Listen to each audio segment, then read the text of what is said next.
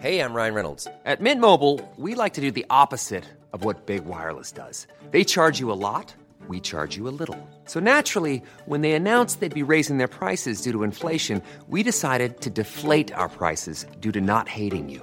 That's right. We're cutting the price of Mint Unlimited from $30 a month to just $15 a month. Give it a try at mintmobile.com slash switch. $45 upfront for three months plus taxes and fees. Promo rate for new customers for limited time. Unlimited more than 40 gigabytes per month. Slows. Full terms at mintmobile.com.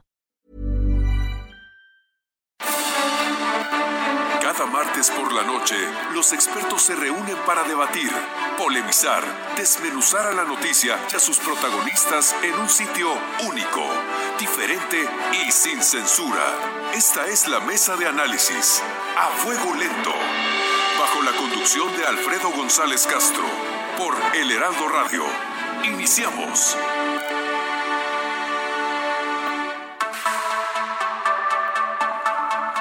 Muy buenas noches, gracias por sintonizarnos en esta emisión de la Mesa de Opinión a Fuego Lento.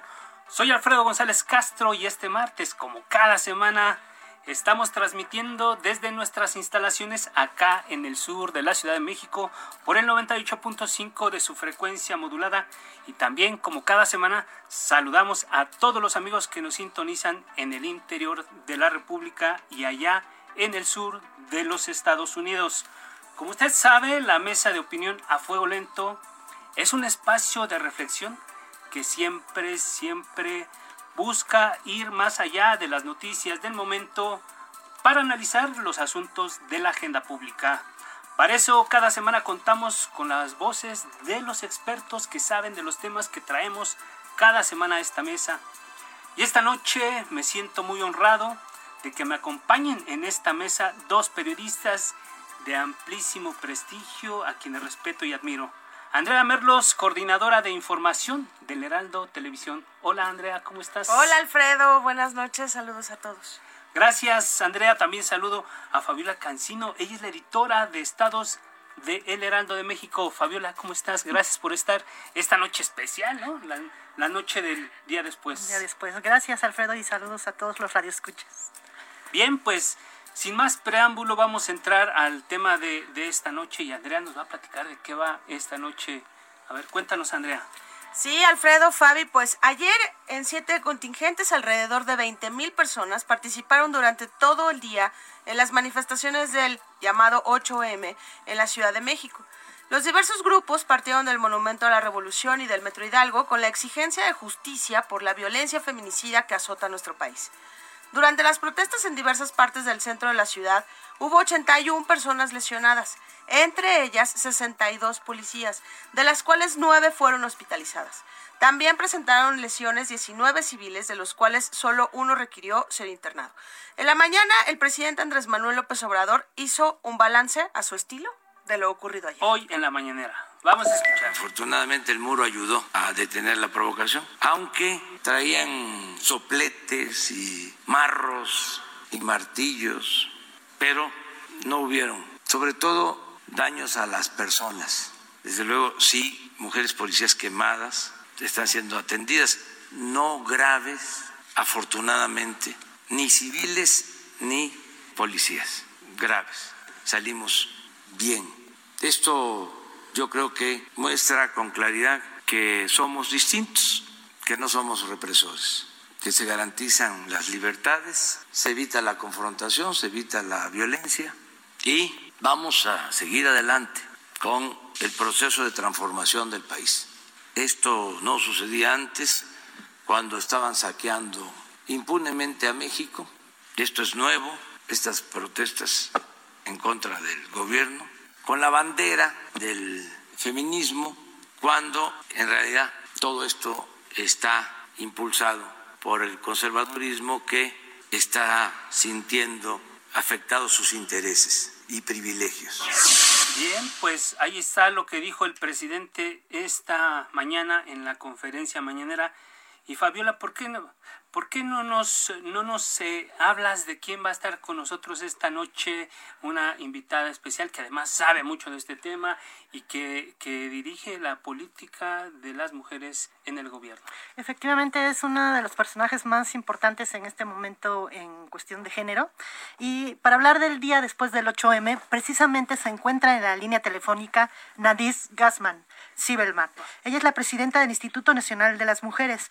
Buenas noches, este, Nadine. Bueno, creo que tenemos ahí un, tema con, con, la comunicación, pero bien, como decíamos, eh, es el día después. Eh, en las, ah, hubo la, la convocatoria para no trabajar hoy no se hizo tan tan presente como años como en años anteriores bueno más bien como el año pasado. Sin embargo hay muchas mujeres que que, hicieron paro pues, hicieron paro esto hoy aquí en el periódico incluso Andrea. Sí mira Alfredo yo creo que de entrada sí se debilitaron mucho las convocatorias por por el covid por la pandemia o sea es muy natural esto. Y de todos modos, pues el reporte oficial fue que al menos hubo 20 mil personas ayer en la marcha, lo cual es nada, este, eh, poquitero, por decirlo así, pero este paro que, que, se convocó en honor al año pasado, que fue el 9M, o sea que se sumó al 8M, el 9M, en donde decían un día sin mujeres, y que fue muy importante, recordábamos la edición impresa de hace un año, en donde nos fuimos a blancos, en donde había una mujer, y fue una edición para mí histórica de mucho corazón, y, y bueno, estamos tratando como grupo, como mujeres, de hacerlo más viable posible. ¿no? Así es, me dicen que ya está en la línea telefónica Nadine, eh, Fabiola. Muy bien, muy buenas noches, Nadine Gassman, presidenta del Instituto Nacional de las Mujeres. Muchas gracias por aceptar nuestra invitación y de entrada queremos preguntarle cuál es su primera impresión sobre el movimiento de ayer, la movilización que hubo en el Zócalo. Bueno, muchas gracias primero por la oportunidad de estar con ustedes. Mira, eh, realmente lo que, lo que estamos viendo es la fuerza el movimiento feminista en toda su diversidad. Creo que lo que es muy importante es tener claridad de que las demandas que están haciendo las mujeres son demandas eh, justas, que están pidiendo que se acabe la violencia, que tengamos igualdad. Y bueno, realmente estamos trabajando para eso, eh, pero entendemos y nos solidarizamos con la desesperación de de las mujeres, especialmente las jóvenes, que quieren poder salir a la calle con tranquilidad, que quieren no ser acosadas, hostigadas. Entonces, bueno, estamos viendo en un día, 8 de marzo, que es un día de lucha, pues esta, esta fuerza de las mujeres pidiendo eh, igualdad y diciendo basta la violencia contra las mujeres. Nadine, pero ayúdanos a entender algo, porque la verdad es que pareciera que el presidente demerita, por llamarlo así, lo ocurrido ayer, al, al decir este que pues estas manifestaciones casi casi que nacieron con su gobierno, ¿no? que antes no existían cuando la lucha feminista viene de muchos, muchos años y generaciones, y tú eres este pues la presidenta de Mujeres y a ti te toca también impulsar estas políticas. ¿Qué opinas de este discurso? Además, atribuye esto a los conservadores, a grupos conservadores, dice el presidente. Perdón. Mira, mira, el, el tema que me parece muy importante es, primero, decir que como bien dices, la lucha feminista viene de muchos años, el presidente lo reconoce claramente y habla también de que es una que es un movimiento legítimo, lo hable y que estamos trabajando por la igualdad entre mujeres y hombres. Eh, las escenas que vemos de, de quemar, de violencia, son escenas que son, que, que son eh, complicadas y que son realmente, pues, eh, muy duras en términos de ese método violento de, pues, quemar policías y cosas de esta manera. Pero una cosa eh, no demerita la otra. Y yo creo que ahí es donde no podemos estar poniéndonos a, decir solo una parte, porque lo que hemos dicho, lo que ha dicho el presidente, lo que nosotros hacemos en el instituto es justamente eh, reconocer la, el movimiento feminista, los movimientos de mujeres en su diversidad, dialogar con ellos y trabajar en las cuestiones de políticas públicas que son las demandas legítimas e importantes que se están eh, trabajando en términos de política pública. Nadine Gassman, presidenta de Mujeres, ¿crees tú que sí tenemos en este momento al presidente más feminista de la historia de México? Tenemos un presidente que es humanista y que eh, el humanista el humanismo no está peleado con el feminismo por el contrario y que tiene una lucha y que es es, es la propuesta de la cuarta transformación eh, de ser progresista democrática incluyente y claro será feminista o no será, porque eso tiene que ver con el feminismo. Y sí, lo que tenemos es políticas públicas, eh, trabajo con toda la Administración Pública Federal para incluir en las políticas públicas, en los programas, acciones muy específicas que transforman la vida de las mujeres, especialmente las mujeres en situación de mayor vulnerabilidad. Eh, así es, este, doctora. efectivamente, como habla de las políticas públicas, eso se puede ver, está como a la vista todos los programas institucionales.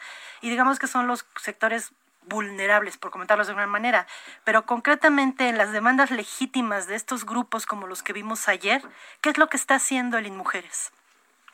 Bueno, en, en, lo que tiene que ver con la violencia contra las mujeres, estamos trabajando con el grupo interinstitucional eh, que por primera vez se está coordinando de una manera eh, articulada, constante, continua, liderado personalmente por la secretaria de Gobernación, donde estamos desde poniendo en las mesas de construcción de paz y seguridad de todo el país el tema como un tema que se discute de una manera eh, profunda, donde están las instancias de las mujeres, el desarrollo de un modelo de atención, todo un trabajo muy serio y muy profundo de la CONAVIM con las fiscalías.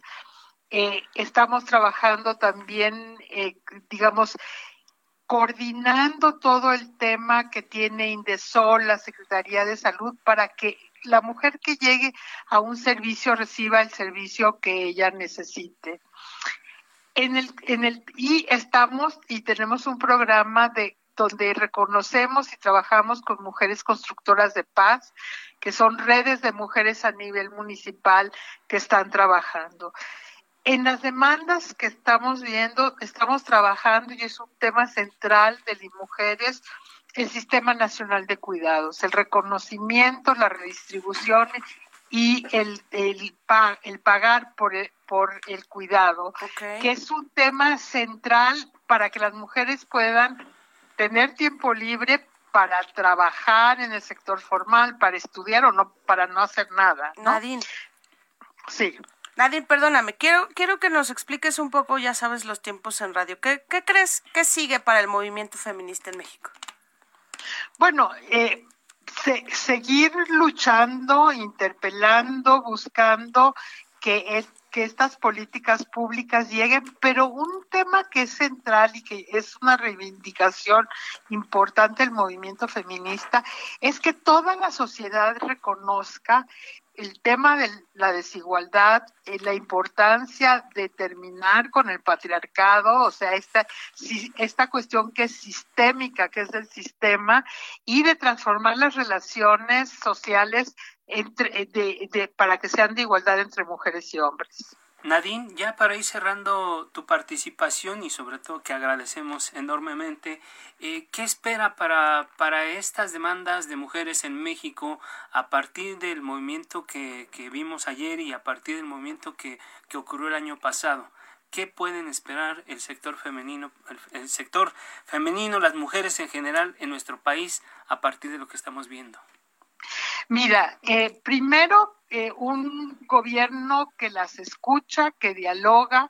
De hecho, estamos eh, eh, por iniciar el foro Generación Igualdad, que es un, un espacio internacional eh, de ONU Mujeres, coauspiciado por México y Francia, donde de una manera horizontal, con estos movimientos vamos a estar hablando los gobiernos, el sector privado, cuáles son los aceleradores para lograr eh, estos cambios, lograr la igualdad sustantiva.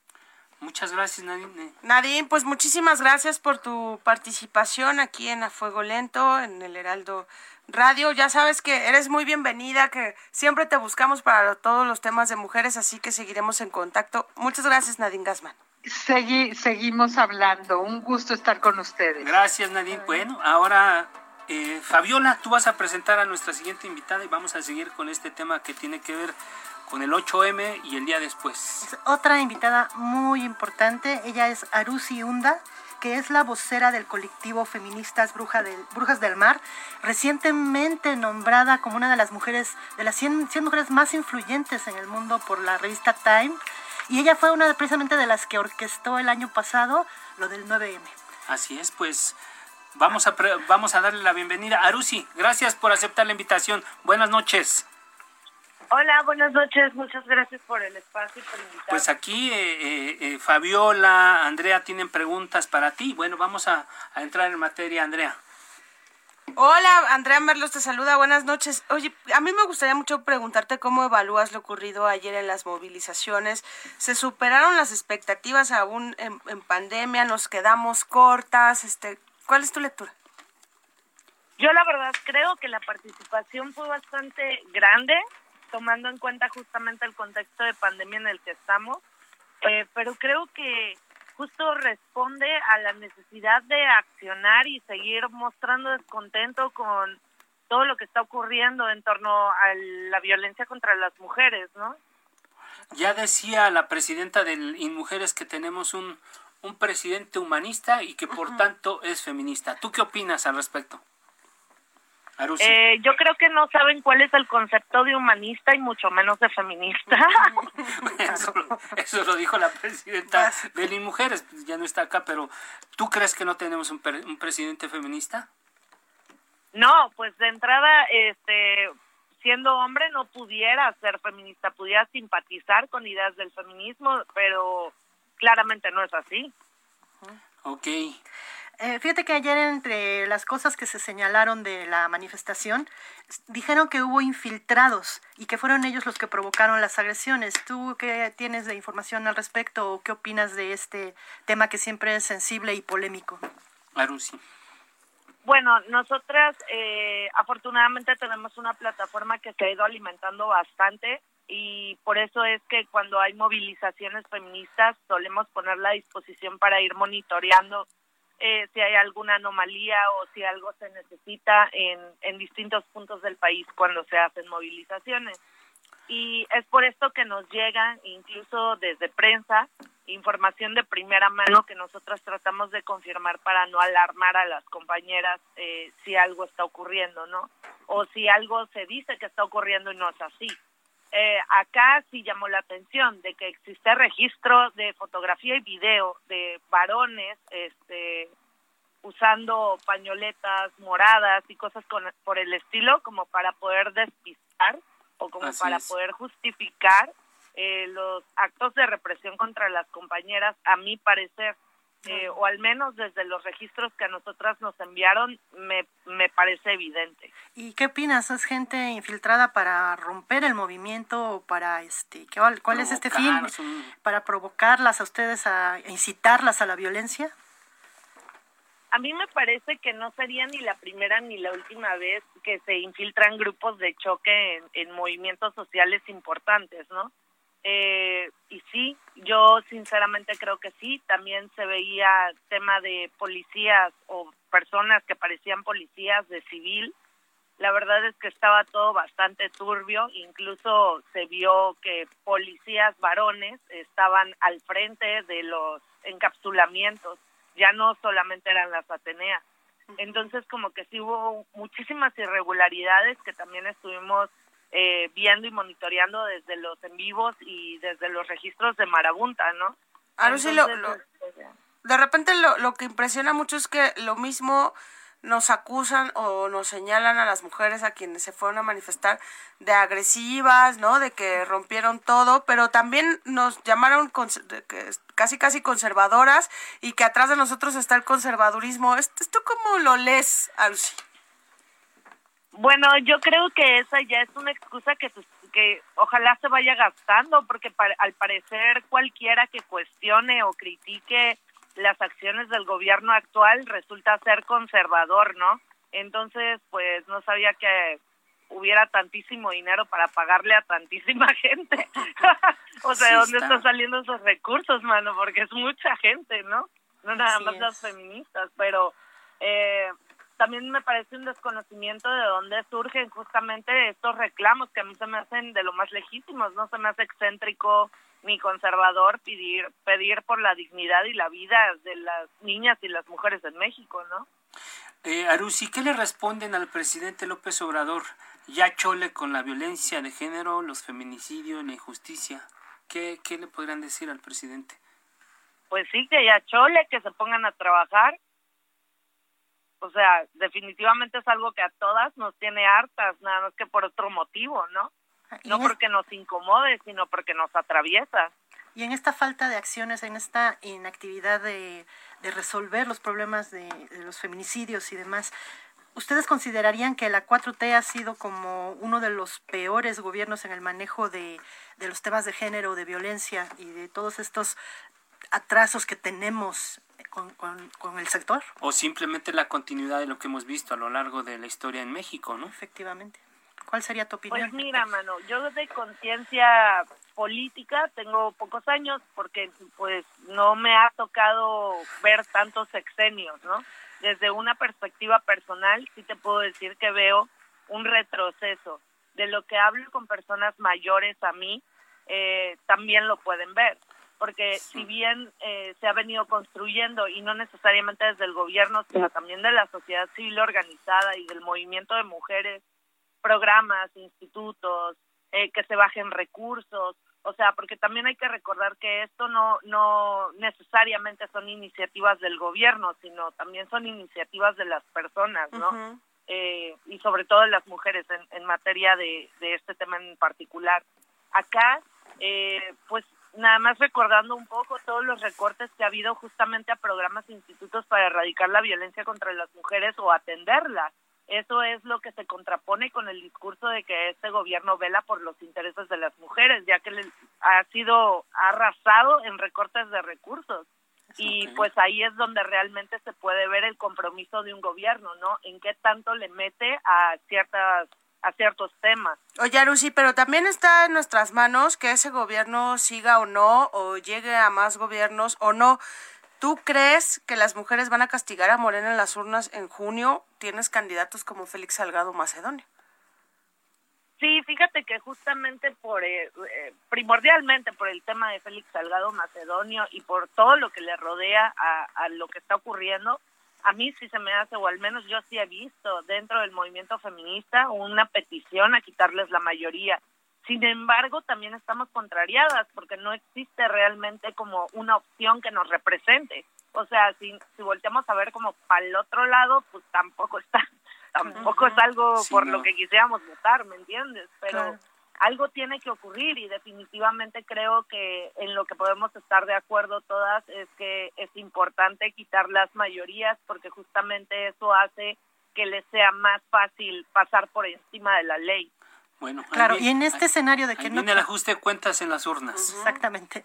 Y en este escenario que no hay quien, quien, quien nos represente como mujeres, por un lado, y por el otro que el gobierno no tiene mucha respuesta tampoco, ¿qué sigue para el movimiento feminista? Un minutito, Lucy, pues por favor. Yo creo que a corto plazo el panorama está patético pero se tiene que trabajar a un mediano y largo plazo porque las mujeres necesitamos representación y también necesitamos eh, por primera vez en muchísimo tiempo poder tener un voto por convicción y no tanto por castigo, porque justamente eso es lo que nos tiene en el lugar en donde estamos, ¿no? De que vaya, yo creo que la mayoría de los mexicanos y las mexicanas hemos votado más con el estómago que porque realmente creamos que una persona tiene liderazgo. Bien, Arusi Unda, vocera del colectivo feminista Brujas del Mar, gracias por conversar con el público del Heraldo Radio. Eh, eh, si tú nos permites, vamos a dejar abiertos los micrófonos para futuras eh, conversaciones porque este es un tema que hay que mantener de manera permanente en las mesas de análisis, en la agenda pública, el tema de la violencia contra las mujeres. Si tú nos permites, dejamos abierta la comunicación. Arusi. Claro que sí. Bien, pues eh, vamos, vamos a hacer una pausa. Ya escuchamos dos voces importantes de este tema del día siguiente, el 8, el 8M la presidenta del Instituto de, las Mujeres aquí en México y también una voz muy importante que es la de Arusi Hunda, vocera del colectivo feminista Brujas del Mar. Vamos a hacer una pausa y volvemos con usted. No le cambie, estamos en vivo 21 horas con 24 minutos.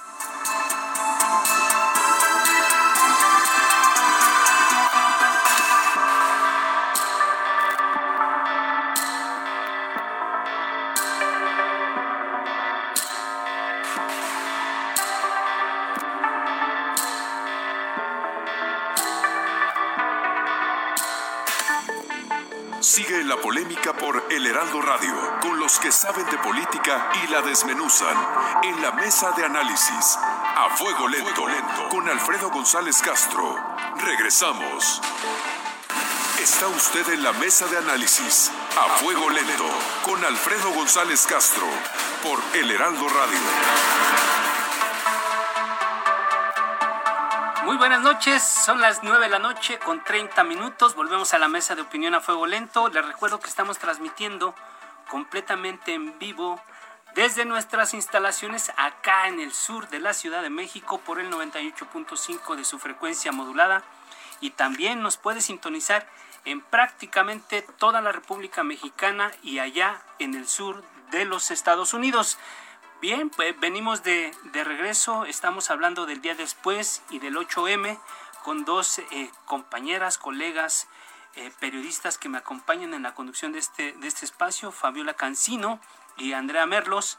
Andrea, bueno, ¿por qué no nos, no nos haces favor de presentarnos a nuestra siguiente invitada que, también va a hablar de estos temas, de este tema que traemos eh, en la mesa, que tiene que ver, ya lo decía, con el 8M y el día después?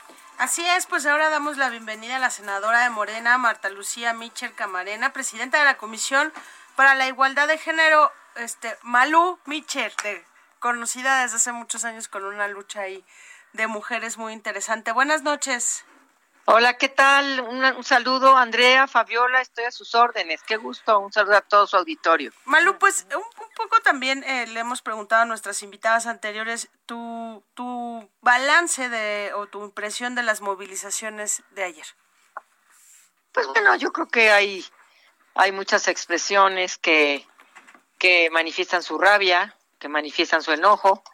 Pues bueno, hay que respetar podríamos no estar de acuerdo, pero hay que respetar las, las posturas. Yo creo que el enojo y la rabia deben estar, al menos ese es mi trabajo, encaminadas a cuestionar a las instituciones, a modificar las leyes, a crear políticas públicas, a, cuestionar a, a, las fiscalías. Yo no estoy de acuerdo en que los, eh, dijéramos, todo el enojo, el encono, se dirija a una sola persona y a un solo gobierno. Hay 32 estados en donde las fiscalías nos han declarado la guerra, nos han derrotado, nos han decepcionado y no han trabajado en favor de nuestros derechos humanos. Lo mismo los juzgados y los tribunales estatales. Y eso es lo preocupante, que entonces nada más se vuelcan sobre una sola persona o un solo gobierno y creo yo que hay que ampliar un poco más ese enojo es que esta persona en la que se centran precisamente es como la cara más visible que ahorita está criticando, ¿no? Tan solo este se puede ver cómo el presidente López Obrador vuelve a desdeñar estos movimientos, incluso se atreve a decir que ni siquiera llenan el zócalo, que están promovidas por conservadores. Entonces, eh, eh, digamos que los otros 32 prefieren quedarse calladitos porque se ven más bonitos, ¿no? Y López Obrador, pues sí sale a decir estas cosas que para muchas son provocaciones directas. ¿Cuál es tu impresión de estas declaraciones? No, yo no escucho que haya eh, palabras para desdeñar. Yo creo que el presidente hace una descripción de los hechos. Eh, a lo mejor sus juicios pueden eh, ser compartidos o no, pero la verdad, a mí me gustó y me gustó muchísimo escuchar eh, más bien verlos. No, no, ¿cómo me va a gustar? No puedo decir que me gustó, pero en la valla, eh, que la gente haya utilizado esa valla para denunciar la violencia feminicida que ha ocurrido y de tantas víctimas, a mí me parece que le pudimos haber dado, y estuvo muy bien, la vuelta que se le dio a, a esta valla que se puso ahí. Pero a mí no me gusta ver escenas de mujeres policías siendo atacadas por mujeres, por ciudadanas, ni tampoco de policías atacando a ciudadanas o pues protegiéndose de las ciudadanas. Yo creo que el tema es muy delicado, tenemos muchas maneras de contrarrestar al patriarcado, tenemos que echar abajo al patriarcado porque esa es la principal, la principal lucha del feminismo, eliminar y derrocar al patriarcado y a la desigualdad entre mujeres y hombres. Por eso, así, creo que lo tenemos que seguir haciendo. Tú dices que es la principal figura, y yo te digo, y en los estados los gobernadores también son las principales figuras y son increíbles las declaraciones que siguen haciendo, que más bien que no hacen y que nos siguen entregando flores, y que nos siguen diciendo que cómo no van a querer a las mujeres. Y felicitaciones y todas si vienen de una mujer. Bueno, por favor, escuchen las declaraciones de los estados, por amor de Dios. Senadora Malú Michar, te saluda Alfredo González. Eh, ah, yo quisiera preguntarte, ¿y qué dices de la respuesta de los grupos feministas que le dicen a la 4T, ya chole con la violencia de género? ¿Cómo hacerle para terminar con esto que tú misma comentabas eh, hace unos pues segundos? yo soy parte de la 4T y no me identifico con eso porque estoy trabajando muchísimo, Alfredo. Estoy, eh, soy parte de la reforma de paridad, soy quien eh, propuso la violencia política contra las mujeres en razón de género. Acabamos de aprobar la violencia digital y la violencia mediática. Mañana vamos a hablar de la, vamos a aprobar la igualdad salarial. Modificamos las medidas de protección que antes, hace 14 años, eran de tres días y ahora son de 30 días, que ahora el juez y la el juez, la jueza o el ministerio público son quienes tienen que informar al agresor de esas medidas de protección y no la víctima. El juez y la jueza y los ministerios públicos son los que tienen que darle seguimiento a esas medidas de protección. O sea, yo no me identifico cuando dicen que ya chole con la violencia de género cuando estamos trabajando con extraordinarias iniciativas y reformas a la Ley General de Acceso y a otros ordenamientos que estamos haciendo precisamente contra la violencia hacia las mujeres y las niñas. en, este, en, este tema precisamente de todo lo que estás haciendo eh, en el legislativo, sí me gustaría preguntarte abierta y directamente tu postura y tu opinión de la candidatura de Salgado Macedonio al gobierno de Guerrero. Ya lo sabes, la hice pública, estoy en contra, le pedí que renunciara. Claro, y ahorita que hablas también de este tema de legislativo donde se está trabajando tantas propuestas tan interesantes para a favor de las mujeres, preguntarte también eh, cómo se puede, desde, desde el mismo Congreso, desde el mismo Senado, cómo se puede hacer para romper el patriarcado o para continuar con esta lucha feminista. Sí, fíjate que el patriarcado está en todas partes. Está en los medios de comunicación, está en las iglesias, está en las empresas, está en la escuela, está en todas partes y, va por nuestras venas, queridas. Quien no diga que ha sido educado en el patriarcado, pues que tire la primera piedra. También las mujeres traemos el patriarcado en la sangre.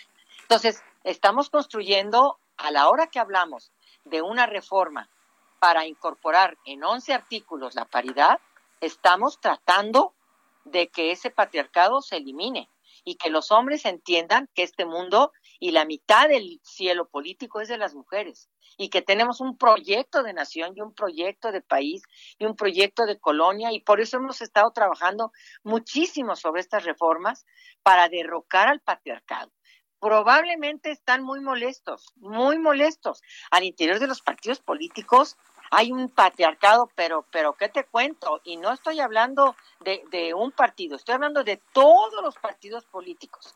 Y no se diga en, en empresas, en escuelas, en sindicatos, o sea, está, ese es el que tenemos que derrocar en todas partes, en los gobiernos también.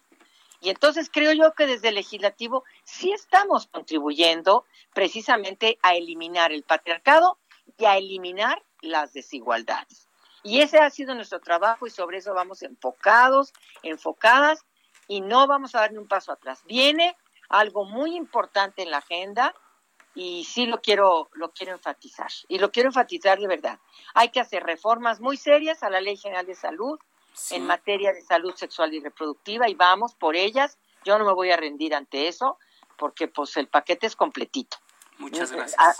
Hay, que meterle a eso. Muy bien. Y también al Sistema Nacional de Cuidados, que es fundamental. Malu Mitchell, senadora de Morena, muchísimas gracias por la generosidad de tu tiempo, por la confianza. Estamos en contacto siempre.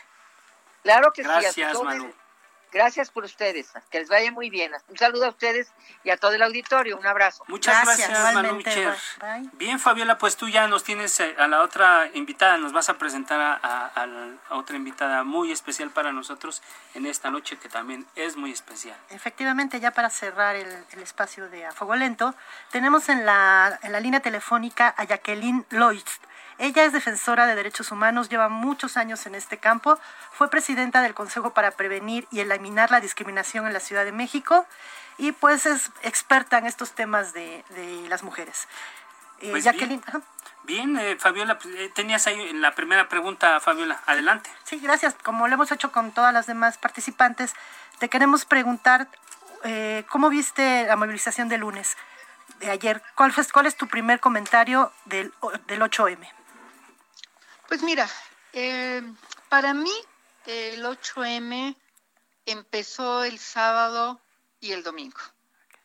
Es decir, eh, creo que el haber eh, puesto estas vallas alrededor de Palacio, pues fomentó una movilización que se convirtió en una conmemoración, pues, ¿no? Pues a todas las mujeres desaparecidas, asesinadas, violadas, niñas, jóvenes y adolescentes. Y ahí empezó, ahí empezó el 8M el sábado yendo a poner sus nombres, después yendo a poner estos listones morados, luego yéndolo a poner con flores, eh, y bueno, que pues que, que se acompañó de una serie de hechos también muy simbólicos como fue el de poner el nombre en las calles de alguna mujer que tú reconocieras. En mi caso puse eh, a Marcela Lagarde, por ejemplo, ¿no? Eh, en la calle de, en el nombre de la calle de aquí de mi casa. Es decir, también hubo como una serie de acciones en redes sociales importantes y que bueno, y que tiene una expresión visual que tiene que ver con la marcha, ¿no? Y la marcha pues siempre será para nosotras quienes llevamos años marchando, pues la marcha del 8 de marzo con mucho simbolismo, con mucha energía y además en lo personal me encanta ver a las mujeres jóvenes ahí también dando la batalla, dando la lucha. Gracias, Jacqueline. Te saluda Alfredo González. El presidente López Obrador asegura que no está en contra del feminismo pero por lo que dice y hace parece todo lo contrario. ¿Cuál es, es, tu punto de vista sobre la actitud de este gobierno ante el movimiento? ¿Qué nos puedes decir, Jacqueline? A ver, yo lo, yo lo dividiría. Yo escuchaba a Malumiche, a quien quiero muchísimo y se nos sigue allí oyendo, por supuesto que le mando un gran abrazo. Eh, hay grandes mujeres del feminismo en, esta, en este gobierno que han estado en la causa y en la lucha siempre, y que por ellas tenemos el avance que tenemos. Sí. Pero la posición del presidente me parece que dista mucho de un pensamiento feminista. Y que al contrario creo que eh, ha colaborado a que se construya un menoscabo de quienes estamos en la lucha, eh, diciendo incluso que permitimos que los conservadores nos manipulen. Eh, esa es una posición totalmente machista, pues, ¿no? Pensar que, que a las mujeres nos manipulan los varones, y más unos varones conservadores. Imagínate, ¿qué nos ha dado al feminismo el conservadurismo? Absolutamente nada. ¿Cómo ahora nos dejaríamos eh, manipular? Quien nos ha dado siempre ha sido la izquierda es que nos ha dado al movimiento feminista mucho. No los conservadores, no nos manipulan y mucho menos eh, están infiltrados porque el feminismo no es un movimiento, es un pensamiento. En ese pensamiento cabemos muchas mujeres. Jacqueline, pues eh, yo sé que tú has estado mucho metida en el tema de derechos humanos, en, en esta lucha también de casos este pues muy específicos. ¿Tú sientes que todavía hay una deuda en el tema de justicia? O sea, porque el 8M es nuestro, nuestro día para, para sacar esta furia, pero la verdad es que en el día a día parece que, que todavía hay leyes que nos quedan muchísimo a deber. Mira, yo siempre he dicho que eh, eh, en México tenemos un avance como en casi ninguna parte del mundo en nuestra legislación. Es profundamente robusta eh, eh, simplemente tener una ley que garantice una vida libre de violencia para las mujeres es, es simbólica, es fundamental, ¿no? Pero por la vía de los hechos quedamos a deber y quedamos a deber mucho, porque cuando hablamos de un sistema patriarcal, de lo que estamos hablando es de unas conductas de cómo los varones principalmente se relacionan con las mujeres a través de este sistema de ejercer el poder. Y entonces, cuando pedimos llegar a la justicia, pues no la alcanzamos. Y ese es el enojo, ¿no? Porque, bueno, el que mata, el que violenta, pues es otro ciudadano o ciudadana. Yo no digo que sea el Estado, jamás lo he dicho. Pero sí el Estado es el que no nos permite llegar a la justicia. Y ahí es en donde nos queda de ver y nos queda de ver muchísimo.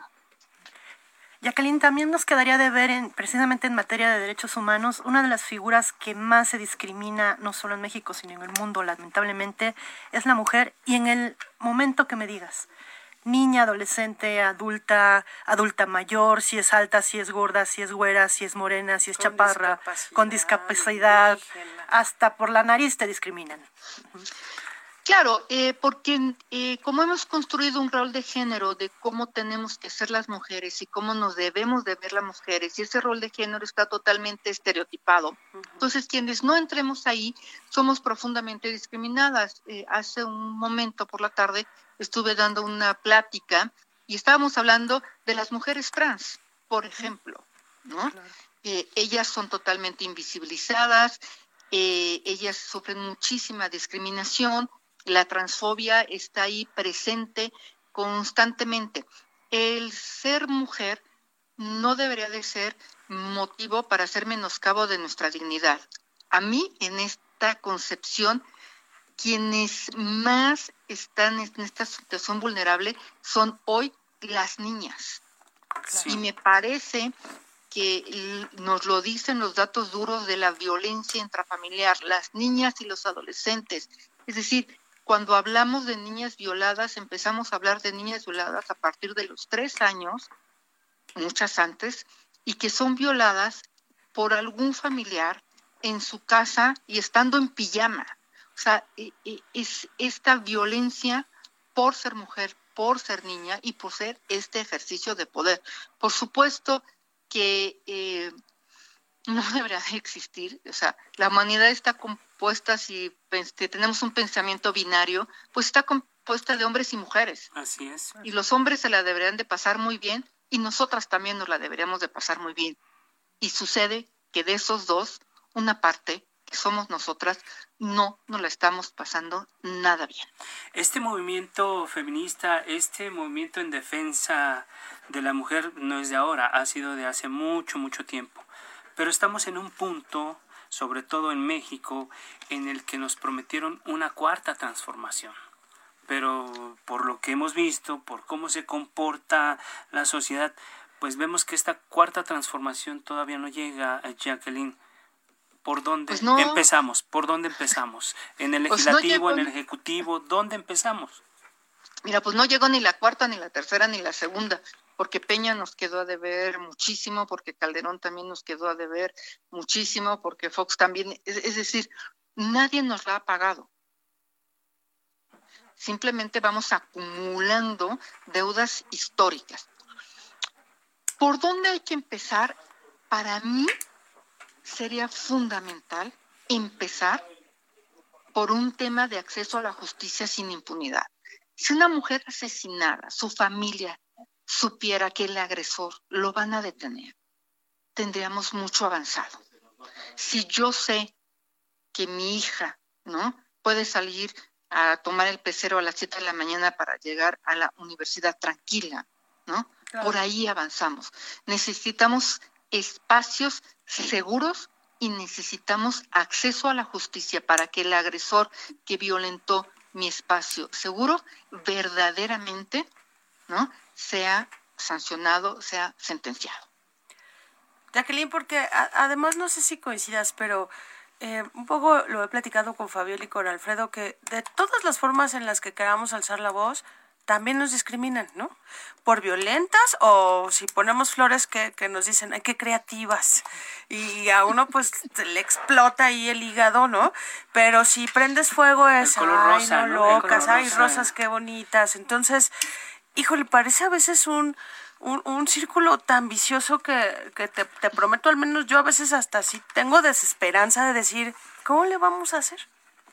claro, mira, esto que dices tienes muchísima razón, porque por un lado se nos critica por ser violentas, porque las mujeres pues no somos violentas, ¿no? Somos lindas, hablamos. Frágiles. ¿Por qué no mejor hablamos? ¿Por qué no, eh, eh, ¿por qué no conversamos, no? ¿Por qué no dialogamos tranquilamente? Y eso es lo que sí vino haciendo durante muchos años y no nos funcionó. Y déjame decirte que hasta que alzamos la voz, rompimos cosas y pintarrajeamos, nos voltearon a ver. Es cierto. Así es. Antes, no, porque hay quien cree que llevamos dos años marchando. Así Ay, es. Es el segundo año que marchan, ¿verdad? No, mi reina, a ver, yo soy una mujer de más de 50 años y llevo marchando 20, de los que me acuerdo. Claro. ¿No? Pero claro, pues marchábamos, ¿no? Pero hasta ahora que empezamos a hacer ruido, ven que estamos marchando. Claro, entonces, eh, eh, para una sociedad que está acostumbrada a que el rol de las mujeres tiene que ser un rol semejante al del amor romántico, ¿no? Eh, tierno, que todo lo puede, que todo lo aguanta, que todo lo justifica y que todo lo perdona, pues de repente cuando salimos y gritamos y tarrajeamos y, y, y se rompen cosas, ¿no? Pues no va con nuestro rol de género. Claro. Las mujeres no hacemos eso. Los hombres sí, ¿eh? Porque cuando hay marchas que son Claro, hechas por los anarquistas varones, los cubren. nadie dice nada, ¿verdad? Cuando los campesinos y los maestros rompen y, y destruyen, ay, nadie dice nada. Así son. Ah, pero no seamos nosotras, porque entonces no es lo esperado. Las mujeres no actuamos así. Entonces, por eso justifican que estamos infiltradas y que nos están manu- manipulando, Manipulando, porque exacto. estamos rompiendo con un rol de género que se estableció socialmente y que no corresponde verdaderamente al enojo que hoy tenemos. Jacqueline, brevemente para cerrar esta charla contigo, ¿cuál es el futuro que le ves al, al feminismo en México? Mira, aunque no lo crean, yo soy del equipo de las optimistas. Y yo Ah, sí creo. te- sí te necesitamos Del- del escuchar. Club de las Optimistas. Sí. Y yo creo que el mundo está mejor ahora que antes. Y yo creo que las mujeres estamos mejor ahora que antes. Yo prefiero una mujer hoy, en el 2021, que una mujer en el año 1500, ¿no? Es decir, en perspectiva, pues, ¿no? Claro. Claro que aún falta mucho por andar. Yo creo, creo mucho en las mujeres jóvenes, en las universitarias, en las mujeres jóvenes recibidas, académicas y en las que no lo son también. Tienen mucha claridad de la justicia y para dónde quieren andar. Claro. Y yo creo que nos va a ir bien. Nos va a ir bien porque además creo, observo también en muchos hombres jóvenes eh, una mirada muy diferente de la participación de las mujeres en los diferentes ámbitos de la sociedad. De verdad lo veo y eso creo que nos da la posibilidad de ir avanzando.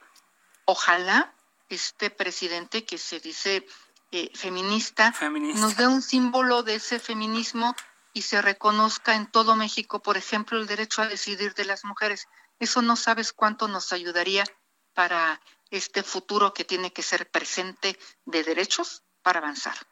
Jacqueline, a mí me gustaría cerrar contigo un minutito que nos digas algo tan básico como como tu significado de feminismo? No lo sabría. No lo sabría decírtelo así, pero te puedo decir más lo que siento. Eh, me siento muy orgullosa de ser una mujer feminista porque eso me significa vivir en libertad. Y no hay nada mejor para las personas que un pensamiento libre, que una conducta libre y que podernos mover sin miedo. Claro. Gracias, gracias, gracias Jacqueline Lois, defensora de derechos humanos. Fue presidenta del Consejo para Prevenir eh, y Eliminar la Discriminación acá en la Ciudad de México. Te agradecemos, Jacqueline, eh, esta participación esta noche y si nos permites, vamos a dejar abiertos los micrófonos porque de este tema vamos a hablar en otras ocasiones. Gracias, Jacqueline. Gracias a ustedes. Linda noche. Gracias, pues. Eh, Andrea, Fabiola, gracias, por estar con conmigo esta noche, por acompañarme. Nos despedimos, agradecemos a quienes hacen posible este espacio. Isaías Robles en la información, Orlando Oliveros en la producción, Alex Muñoz en los controles técnicos. Hasta luego.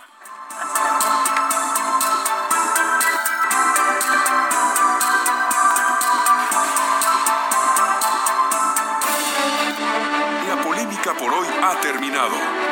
Le esperamos el próximo martes para que junto con los expertos analicemos la noticia y a sus protagonistas en la mesa de análisis a fuego lento, lento por El Heraldo Radio, con la H que sí suena.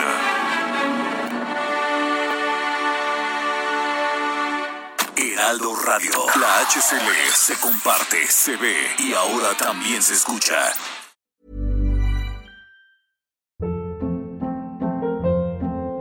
Hold up. What was that? Boring. No flavor. That was as bad as those leftovers you ate all week. Kiki Palmer here, and it's time to say hello to something fresh and guilt-free. Hello Fresh. Jazz up dinner with pecan-crusted chicken or garlic butter shrimp scampi. Now that's music to my mouth. Hello Fresh. Let's get this dinner party started. Discover all the delicious possibilities at hellofresh.com.